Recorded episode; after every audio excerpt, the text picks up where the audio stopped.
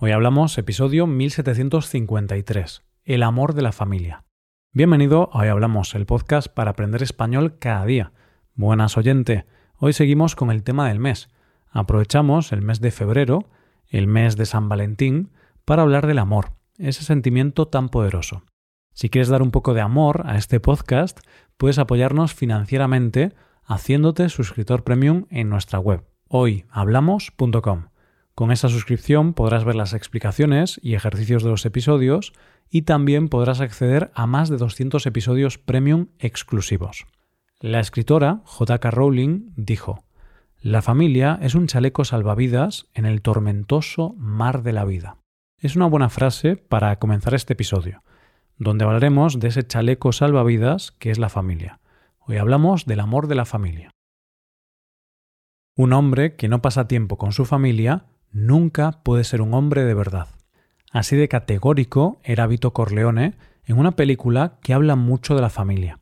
Dejando a un lado las actividades ilícitas de la familia Corleone, la película muestra los valores fundamentales en los que están asentadas las familias.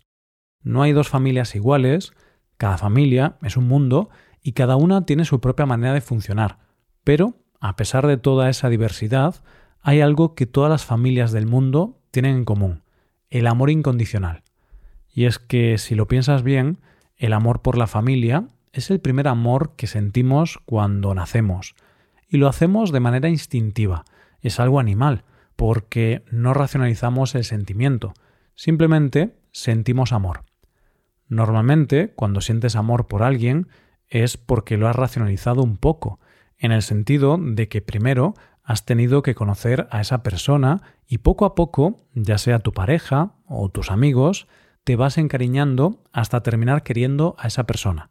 Es como si dijéramos que quieres a esas personas porque las conoces y solo después de conocerlas las has podido querer. Pero lo curioso del amor por la familia es que quieres a esas personas que son tu familia sin haberlas elegido, son tu familia y por ese motivo las quieres. No es como con los amigos, que primero se vuelven tus amigos porque te lo pasas bien con ellos y sois parecidos, y poco a poco empiezas a quererlos.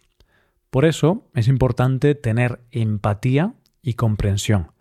Al igual que decimos que los amigos son la familia que eliges, al final no puedes elegir quién es tu padre, tu madre o tu hermano.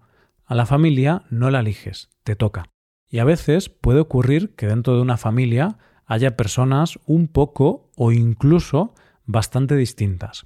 En ese caso, para poder tener una buena relación familiar, tendremos que comprender y aceptar las diferencias de los demás miembros de la familia. Ni los hijos serán como los padres quieran, ni los padres son como los hijos quieren. Solo podemos aceptar que cada miembro de la familia es como es. Hoy dedicaremos este episodio a explorar ese primer amor que conocemos y que sentimos, el amor de la familia. Aunque hablaremos en términos generales, es importante recordar que siempre hay excepciones, y obviamente hay casos de familias desestructuradas, y donde el amor familiar brilla por su ausencia. Por suerte, eso no es lo más habitual y generalmente los padres y las madres intentan hacer su mejor esfuerzo para dar cariño a sus hijos. Desde que nacemos, el amor de nuestros padres ya está presente. Nos brindan cuidados, afecto y se aseguran de que crezcamos en un entorno feliz. Este amor incondicional es uno de los actos más puros que existen y posiblemente es el mayor ejemplo de nuestra biología. Estamos programados biológicamente para amar de forma incondicional a nuestros hijos, porque aunque el ser humano es un animal muy complejo y racional, seguimos siendo animales y nuestro cuerpo está diseñado para tener descendencia. Esto no quiere decir que todos tengamos que tener descendencia, pero si finalmente la tienes, se convertirá en lo más importante para ti. Cuando tenemos hijos, nuestro cerebro cambia y descubrimos la mayor forma de amor. Posiblemente nunca has amado tanto a otra persona, ni a tus padres ni a tu pareja como amas a tus hijos.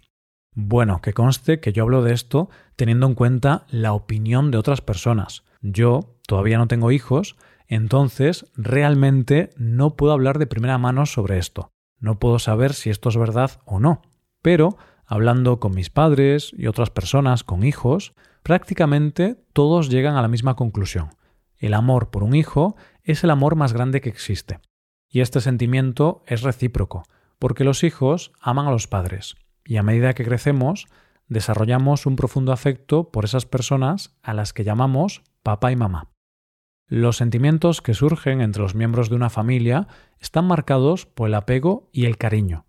Es un amor duradero y se mantiene fuerte ante cualquier adversidad, aunque no por ello está exento de problemas y desacuerdos. Y obviamente no es un amor inquebrantable.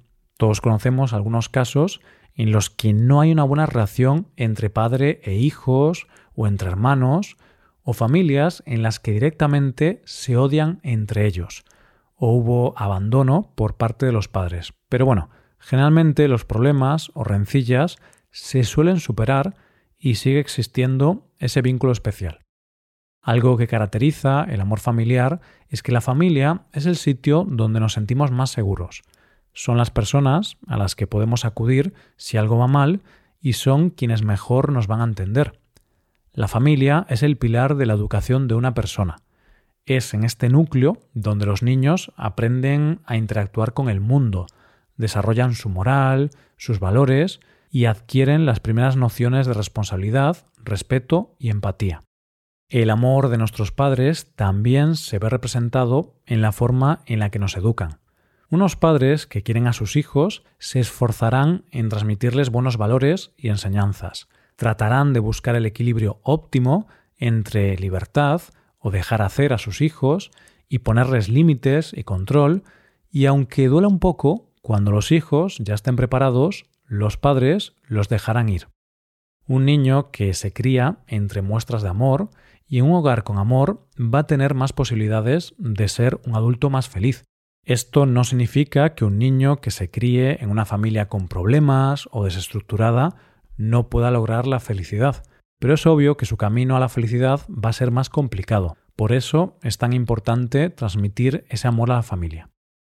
Alguna vez he leído opiniones de los padres sobre la dificultad de educar a los hijos y lo complejo que es encontrar el equilibrio entre protegerlos y permitirles crecer por su cuenta. Por ejemplo, muchos padres, como su hijo es lo más importante del mundo, intentan protegerlo de todos los males que existen. Esto tiene sentido. No quiero que a mi hijo le pase nada malo, entonces lo protejo mucho.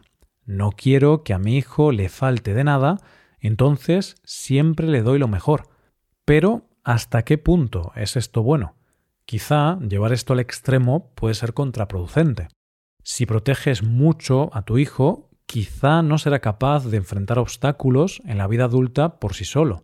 Si siempre le das todo a tu hijo, quizá no valore el esfuerzo que cuesta conseguir las cosas y sienta que el mundo le debe algo.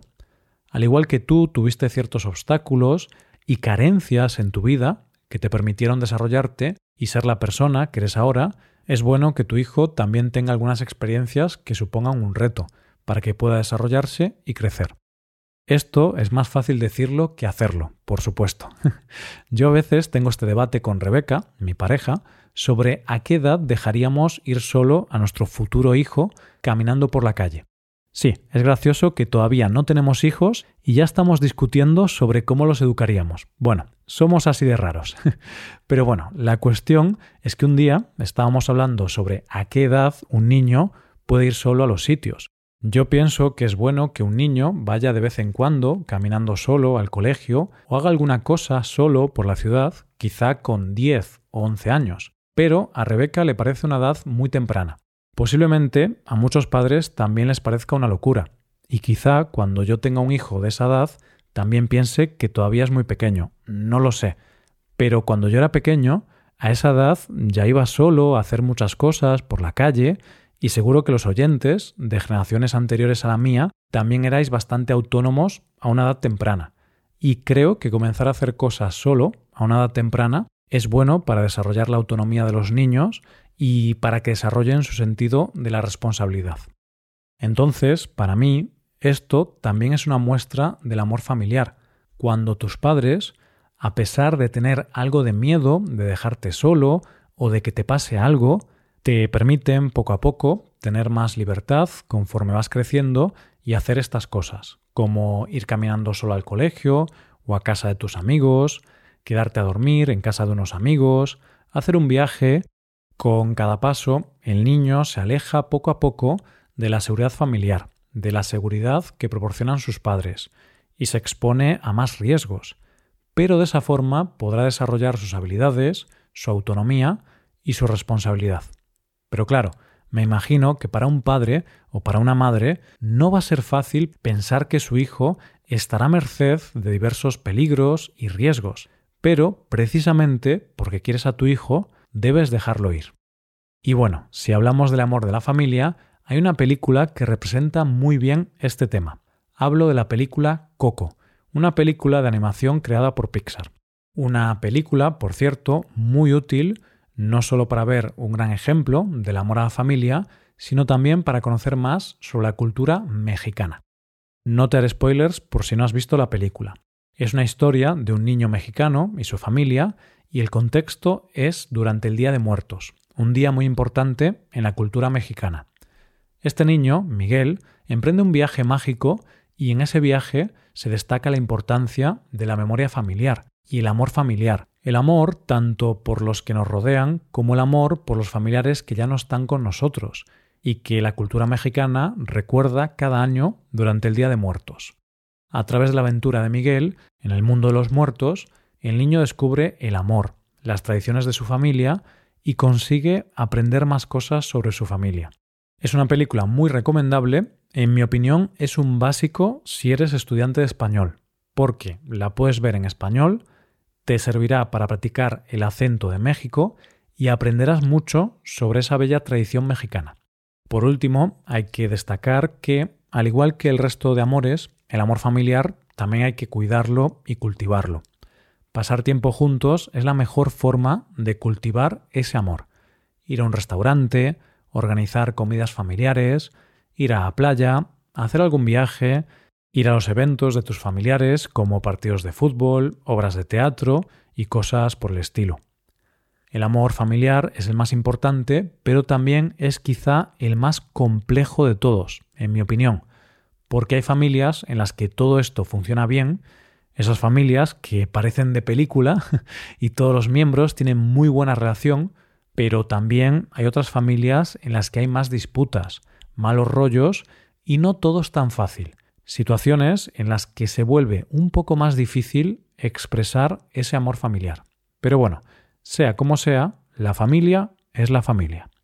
Y aquí lo dejamos. Recuerda que puedes ver la versión escrita de este episodio en nuestra web, hoyhablamos.com. Muchas gracias por todo. Pasa un buen día. Hasta mañana.